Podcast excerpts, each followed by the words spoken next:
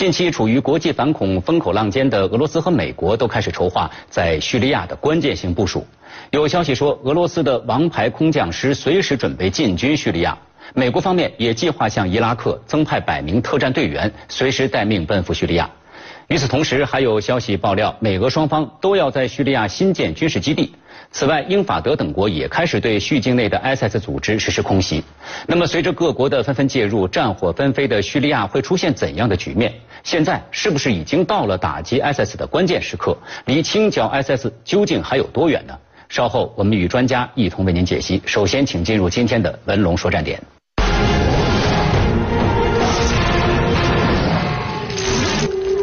聚焦站点，解读军情。大家好，我是杜文龙。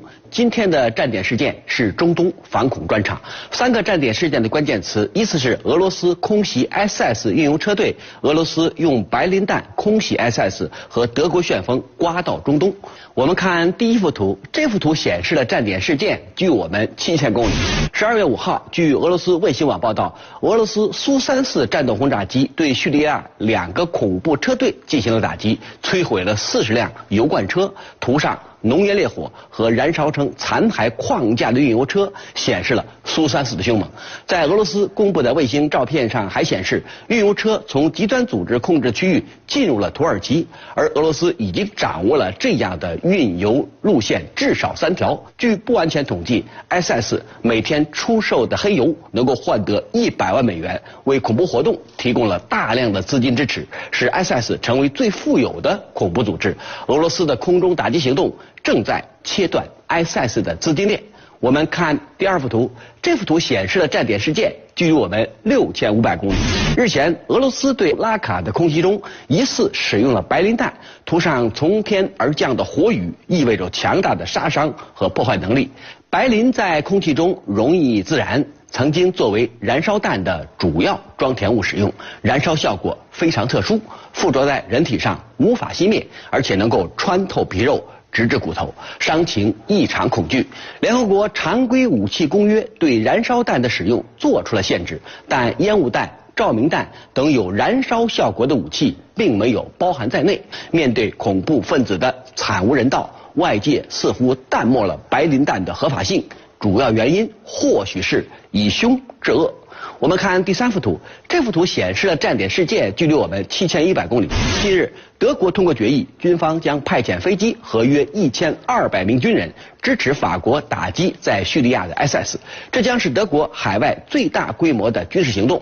图上的旋风战斗机只加挂了侦察吊舱，而没有建各种导弹，看着有点奇怪。旋风战斗机只携带。侦察装备负责战场的信息支援，没有真刀真枪的使用炸弹导弹对地面目标进行攻击。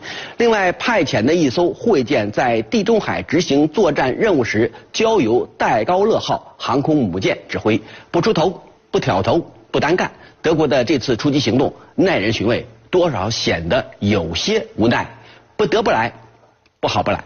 今天的站点事件就是这些。下面我们共同关注美俄在反恐战场上的角力。据俄罗斯观点报报道，俄罗斯国防部日前批准为俄罗斯近卫第七空降师增加第三个团的编制，并提供更多先进技术装备。西方评论称，作为莫斯科随时可以打出去的王牌，俄罗斯空降师将随时准备进军叙利亚。普京似乎已经被迫将打击 ISIS 的行动从空袭升级为地面战争。近期，叙利亚人权观察组织透露，俄罗斯将扩建叙西部霍姆斯省的一个空军基地，以驻扎战斗机，并且已经开始使用叙东部靠近 ISIS 组织控制的巴尔米拉的另一个基地供直升机部队行动。俄罗斯军事专家认为，更加靠近前线的基地能加强空中力量，特别是直升机与地面部队的协调和快速反应。那么，空降师蓄势待发，计划在叙利亚新建空。空军基地，普京现阶段是要如何发力呢？防务新观察正在播出。今天演播室请到的嘉宾是本台特约评论员、军事问题专家杜文龙，军事问题专家李丽，欢迎两位。嗯，刚才片中已经提到了俄罗斯要派空降兵进入叙利亚的消息。那杜老师，您认为是什么原因促使俄罗斯做出这样的决定？呃，有可能在北部地区要进行所谓的地面作战，或者对要点进行清除。因为经过现在的空中打击行动，有可能部分据点已经孤立。呃，如果有特殊的人物或者是目标出逃，这个是目前必须要卡住的一个点。呃，这类目标一旦出现，空降兵凭借他的空中机动能力和强悍的地面作战能力，能够完成这个任务。你看，空降兵在俄罗斯胜利阅兵里边的头昂得最高，所以他是整个兵种中最骄傲、最自豪的一部分作战能力。如果这个部分能够进入到叙利亚，说明俄罗斯。普普京总统已经铁了心要在这地区呃进行各种作战行动。那如果俄罗斯的空降兵进入到叙利亚的话，那是否意味着俄罗斯的军队将在地面展开大规模的攻势呢？我觉得应该说呢，空降兵这个使用呢，它是一个战略的拳头力量，就是它一方面呢具有快反部队的性质，另一方面呢，因为它的指挥层次是比较高的，就隶属于总统，就是由国家最高当局负责直接指挥的，所以它这个参战呢，我觉得它是有非同寻常的意味的。而而且现在呢，我们可以参照几次俄罗斯它在空降兵使用方面这个案例，我们会发现呢，它都是在关键时刻扭转战局的一支力量。在九九年科索沃战争的时候，我们记得当时就是七十六空降师嘛，两百个人，直接从波黑就开到了塞尔维亚，那么直接在这个当面就发动了。抢占这个普里什提亚机场这个行动，一方面呢挽救了当时这个形势，另一方面呢，迅速的使得俄罗斯掌控局势的能力得以迅速提升。刚才您提到了关键时刻这个词啊，那现在的这个整个作战的进程上来讲的话，是针对俄罗俄军啊，针对 ISIS 这个恐怖极端组织的一个作战的关键时刻，还是俄罗斯还有更大的一个战略意图呢？我觉得应该同时都有这两个维度。一方面呢，就是打 ISIS 这个势力本身，这个进程也是到了关键的时期。